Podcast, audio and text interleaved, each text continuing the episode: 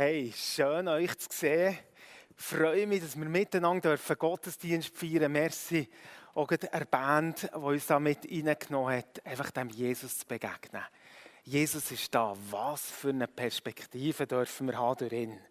Ich habe da zwei Sachen mitgenommen. Äh, und das ist so ein bisschen der rote Faden durch den Gottesdienst. Als ich hierher gefahren bin, hat jemand mal einen Schritt zurück gemacht, als ich mit dem Schwert bekam. Ähm, ihr werdet sehen, was es auf sich hat. Und auf der anderen Seite die Kelle. Wir haben das grosse Thema We are Family. Das ist unser Wunsch, unser Traum, das Leben als Familie, miteinander als GPMC-Familie. Geru hat letztes Mal den Anfang gemacht, hat uns in dieser Geschichte von Nehemia mit reingenommen, ähm, vor allem auf die gefährliche Frage, die er gestellt hat, wie geht es eigentlich, wie geht es Jerusalem? Ähm, mega cool gewesen, ich glaube, es hat bewegt. Wir wollen zusammen jetzt in diesem Thema We are Family ein bisschen weitergehen. Und die zwei Symbole, die etwas mit dem Aufbau von dem Jerusalem zu tun hat, äh, miteinander genauer anschauen. Vielleicht kann man mal den Vers einblenden, wo in dieser Geschichte ein, ein Schlüsselvers ist. Also stellt euch vor, Nehemia kommt zurück zu diesen Trümmern von Jerusalem. Warum? Gott hat ihn geführt, er hat ihm aufs Herz gelegt, baut die Stadt wieder auf. Er kommt dorthin auf das Jerusalem, besichtigt, schaut, wo ist welcher Schaden. Er informiert die Leute, nimmt sie mit in die Vision und dann geht es los mit Bauen. Und wie ist es gegangen? Das Bauen das ist ganz speziell äh, von sich gegangen. Ein Vers, wo so ein Schlüssel ist da drinnen, hat eben genau mit diesen zwei Sachen zu tun. Die Leute, die auf das Jerusalem sind die haben gebaut mit der Kelle und dem Schwert. Und meine Lieben, wir als Family, wir bauen mit zwei Sachen. Wir bauen mit der Kelle und dem Schwert. Und ich möchte euch in die Symbol mitnehmen. Was heisst Kelle? Ja, Kelle ist recht naheliegend. Sie haben zusammen die Mauer aufgebaut, das Jerusalem. Was spannend ist, ist, dass sie Jerusalem gebaut haben. Der Nehemia hat nicht Nehemia Town aufgebaut. Nicht ein Traumresort, wo er dann nach seinem Mundschenkdienst irgendwo zur Ruhe kommt. Sondern er hat eine Vision gehabt, wo Gott auf sein Herz gelegt hat. Das Jerusalem, der Ort der Anbetung, der Ort, wo das Gesetz gelesen wird, wo Opfer gebracht werden, der Ort, wo Gott soll geehrt werden, der muss wieder entstehen. Es war nicht seine Stadt, die er gebaut hat, es ist Gottes Stadt. Und hey, ich glaube, das ist das Erste, was wir als Family miteinander wollen. Wir wollen auch etwas bauen. Aber wir wollen nicht unser Reich bauen, unsere Träume umsetzen, sondern unser Wunsch ist, zusammen mit dem Nehemia einen Ort zu bauen, wo Gott geehrt wird. Und ich glaube, Gott hat so vieles auf unsere Herzen gelegt. Vielleicht persönlich, vielleicht ist bei dir in Jerusalem am Arbeitsplatz, wo du weißt, hat Gott mir hergestellt, dass du der den Unterschied machst, dass du die Leute gut behandelst um dich herum. Vielleicht bist du in der Pflege und weißt, das ist mein Jerusalem. Ich will zum Wohl von diesen Leuten schauen und ich diene damit nicht einfach diesen Leuten, sondern Jesus selber. Ich baue die Stadt. Welche Stadt baust du? Das ist meine erste Frage. Die Frage, die hier eingeblendet wird, ich glaube, es ist eine ganz entscheidende Frage. Wir alle bauen in unserem Leben. Welche Stadt bauen wir? Bauen wir unsere eigene Stadt? Oder bauen wir die Stadt, das, was Gott auf unser Herz gelegt hat? Das hat eine persönliche Dimension, aber auch etwas Gemeinsames. Wir als GPMC, wir bauen miteinander. Hey, ich bin, wann war das? Vor zwei Wochen, wo das Plästun war. Ich war ein bisschen spät dran und dachte, ja, mal noch schauen, äh, ob ich, äh, ja, was da abgeht. Und bin da aus reingekommen und es hat mich so überwältigt, die vielen jungen Leute aus unserer Stadt zu sehen. Die Leute, die da für die Sicherheit zuständig waren, haben wir schon gar nicht mehr reingelassen. Sie haben gesagt, hey, ist voll Overflow-Raum oben ist voll. Viele junge Leute, die zusammen Gott anbeten. Und mir hat das geschudert und denkt, hey, unser Jerusalem. Wir bauen miteinander. Vielleicht bist du nicht direkt an diesem Abschnitt dran, aber das ist ein Ausdruck von unserer Familie. Wir bauen zusammen das Blästun für die jungen Leute zur Ehre von dem Gott. Wir bauen miteinander missionale Gemeinschaft. Das ist ein Traum, den wir haben, dass wir da so richtigen Durchbruch erleben. Wir hatten letzte, äh, letztes Wochenende so ein Lerchenfeld-Wochenende und ich bin überwältigend nach dieser Zeit, vor allem auch zu sehen, wie wir miteinander in das Quartier dürfen. Jeden Abend 200 Leute, die kommen, gute Kontakte mit Menschen über das Evangelium können reden, aber einfach auch Begegnungen haben zu Leuten, die man nicht kennt, für Menschen beten, Leute, die am Schluss kommen und sagen, hey, wir wollen uns aufmachen und wir wollen mit euch zusammen die Bibel lesen. Ich bin überwältigt. Hey, das ist etwas, was Gott auf unser Herz gelegt hat. Wir bauen miteinander Jerusalem. Wir bauen zusammen Jesus-Gemeinschaften, die Orte verändern. Tun. Eine Südkurve, wo jede, jede Woche, das ist sicher etwas, wo wir ein bisschen näher miterleben, als die, die auswärts arbeiten, zu sehen, wie die Leute reinkommen. Es hat jemand angefangen, der mit mir im Kindergarten ist, der ganz einen anderen Weg gewählt hat und jetzt hier in der Südkurve mit ihm zu Neune zu nehmen und wieder herzuhocken und zu wissen, hey, Gott hat uns eine Stadt gegeben. Er hat uns ein Jerusalem gegeben. Wir bauen miteinander. Wir bauen miteinander. Und die Frage, noch eine, die ich hier reinbringen will, ist, welche Stadt baust du? Ist es deine Stadt? Oder ist es die Stadt Jerusalem? Bauen wir zusammen die Stadt auf. Und vielleicht ist die Teil außerhalb von dem, was wir miteinander als GPMC erleben. Oder ist es letztlich das eigene? Schaut, im Prophet Haggai, der in die Zeit hineinredet, der geht um einen Tempelbau, ähm, hat mich mega berührt, wo ich das für mich nochmal gelesen habe, wo der Haggai sagt zu diesen Juden, hey, ihr habt eure täfelten Häuser bauen. Aber jetzt stelle ich euch in dem eine Frage. Geht es nicht gut? Habt ihr genug? Seid ihr satt geworden dabei? Ist es nicht so, dass ihr immer noch Hunger habt und dass der Durst nicht gelöscht ist? Ja, ihr habt euer eigenes gebaut und nebendran ist das, was am Herr auf dem Herz liegt, liegt brach. Aber ihr seid dabei nicht satt geworden. Und ich glaube, ich glaube ganz tief, dass dort, wo wir das bauen, wo Gott in unsere Herzen, in unsere Gemeinde hineinlegt, dass wir satt werden. Dass wir merken, dass da tiefer Wunsch in deinem Herz, in meinem Herz ist, für etwas Größeres zu gehen. Etwas, das über mein Leben ausgeht. Über meine Karriere, über mein Haus, über mich, das darüber ausgeht und wo er Ehre von Gott dient. Welche Stadt baust du? Hey, lasst uns als Familie miteinander die Stadt bauen. Gott hat uns dazu berufen, da drin in Stadt zusammen eine Stadt zur Ehre von Gott zu bauen. Ich bin ja so ein leidenschaftlicher Velofahrer geworden inzwischen. Ähm, und manchmal vielleicht schon fast ein bisschen zu leidenschaftlich. äh, ich habe so meine Statistik, meine App Strava, oder, wo ich das Zeug alles aufzeichne. Und ähm, dann siehst du auch, wie viel du jetzt gefahren bist und wie viele Stunden unterwegs. Es haben auch so ganz kurze Austausch mit der Cornelia und gesagt, ah, schau jetzt im letzten Monat. Und dann sagt sie schon, stellt sie so die Frage, du, ähm, denkst du, das ist ein gutes Verhältnis? So, also zeitlich, vor Investition her. Sie hätte können fragen, welche Stadt baust du? Ist es deine Stadt? Oder bist du Teil von dem Bau, wo Gott dir aufs Herz gelegt hat. Ja, ich glaube, ich will leidenschaftlich Gottes Stadt bauen. Ich glaube, es ist gut, dass ich auf das Velo kann. Aber immer wieder die Frage, was baue ich? Gott lässt dich, Gott lässt mich ein, ein Teil zu sein von dieser Stadt, die er für uns parat hat.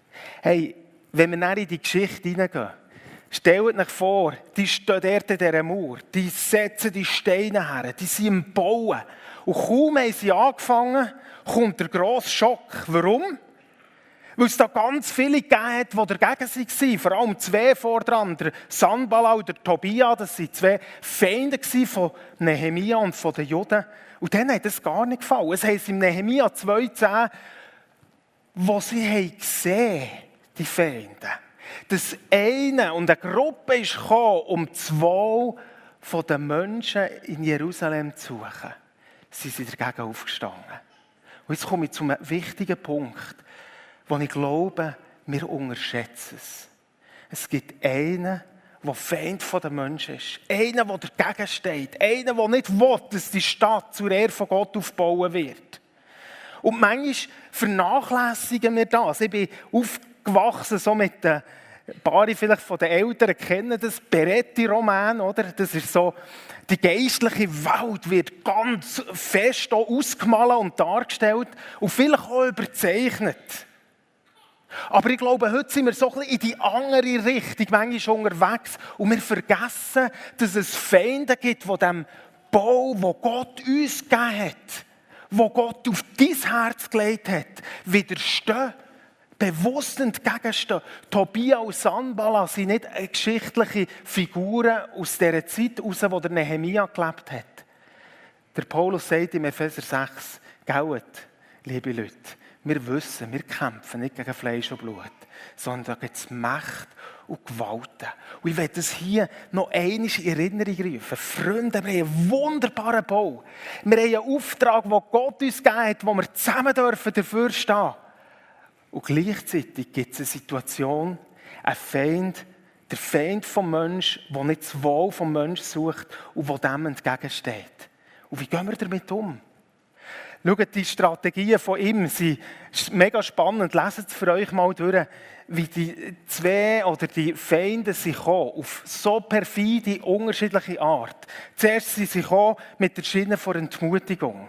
Hey, wenn das Füchsli dran aufspringt, die Mauer, dann wird die sofort zusammengehen. Also, hey, vergessen es doch. Entmutigung.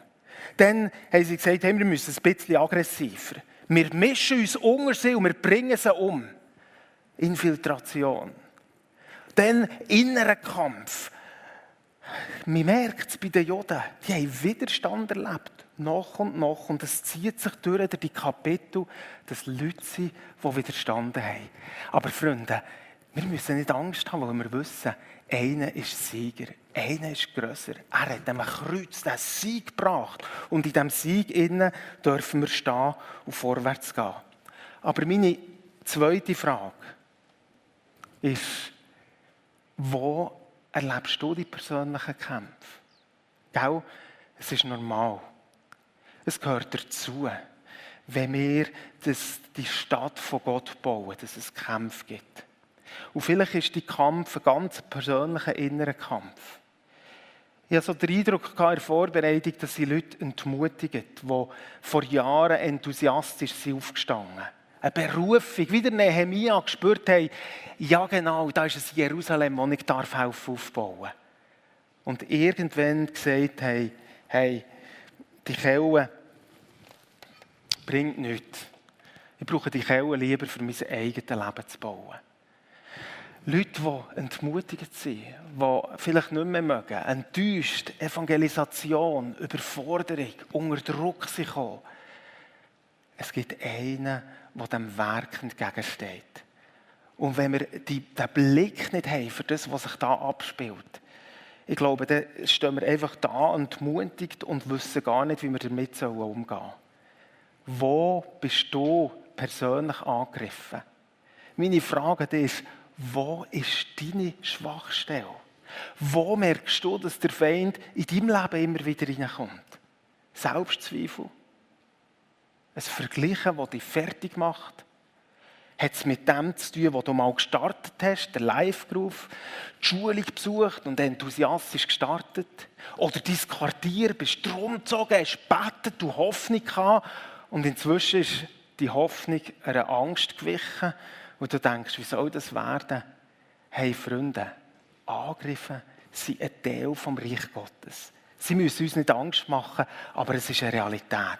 Und lasst uns jetzt in den dritten Teil hineingehen. Ja, wie gehen wir damit um?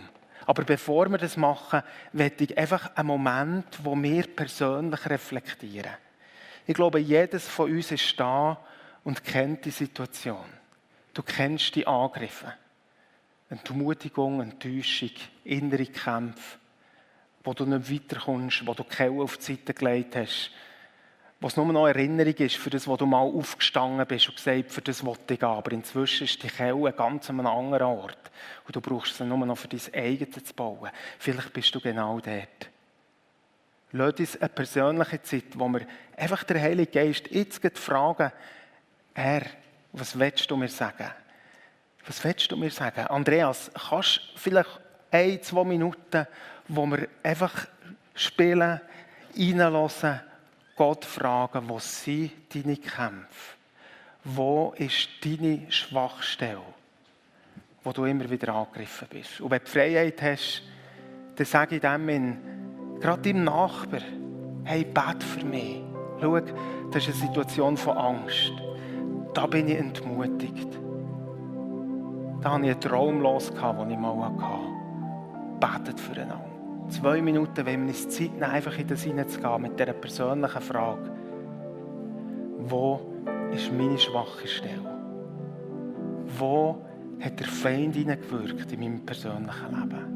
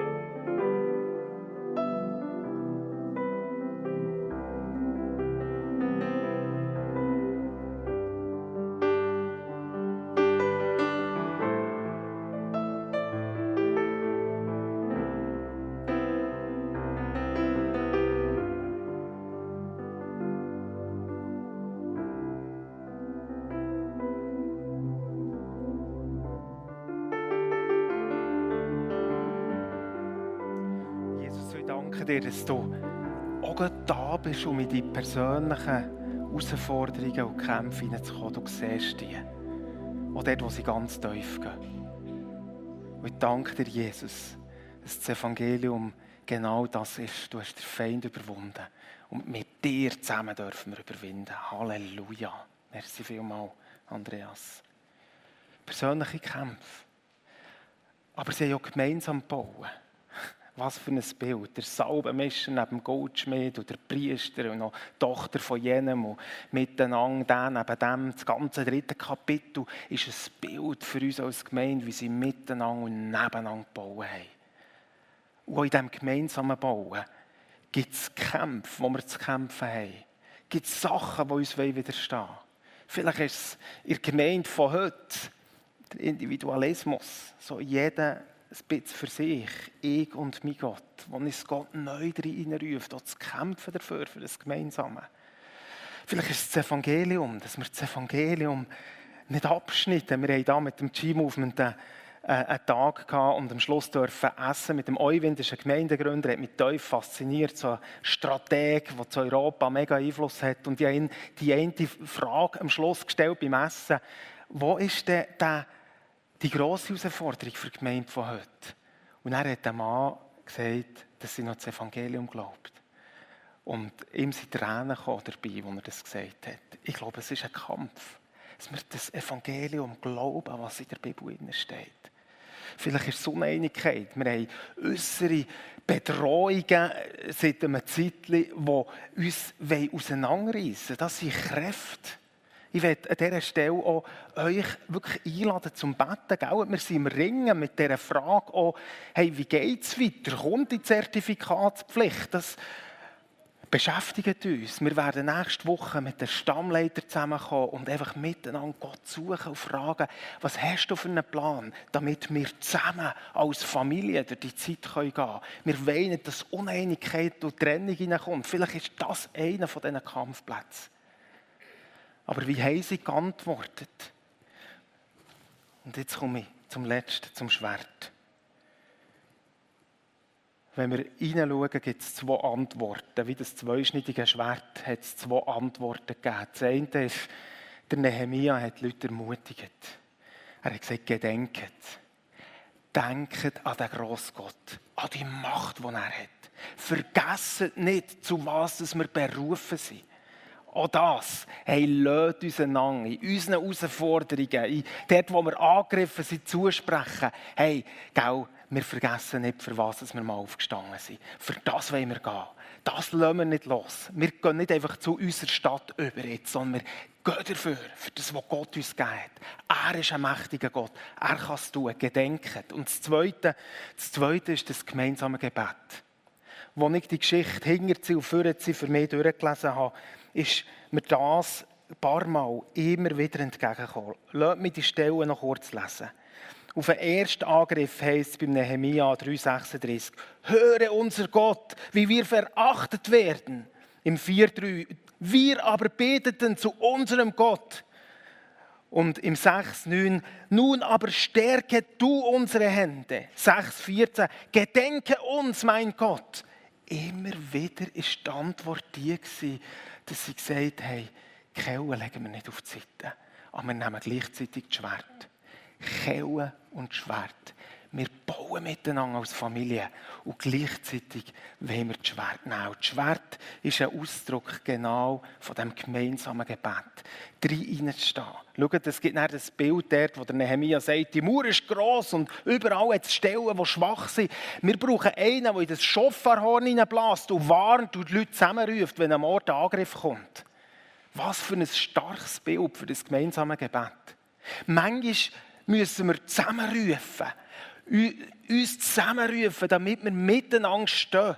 Dort, wo wir merken, jetzt kommen Angriffe. Und ich glaube, ich glaube, dass wir in einer Zeit stehen, wo Gott uns als Gemeinde nochmal ganz neu in das Gebet hineinführt.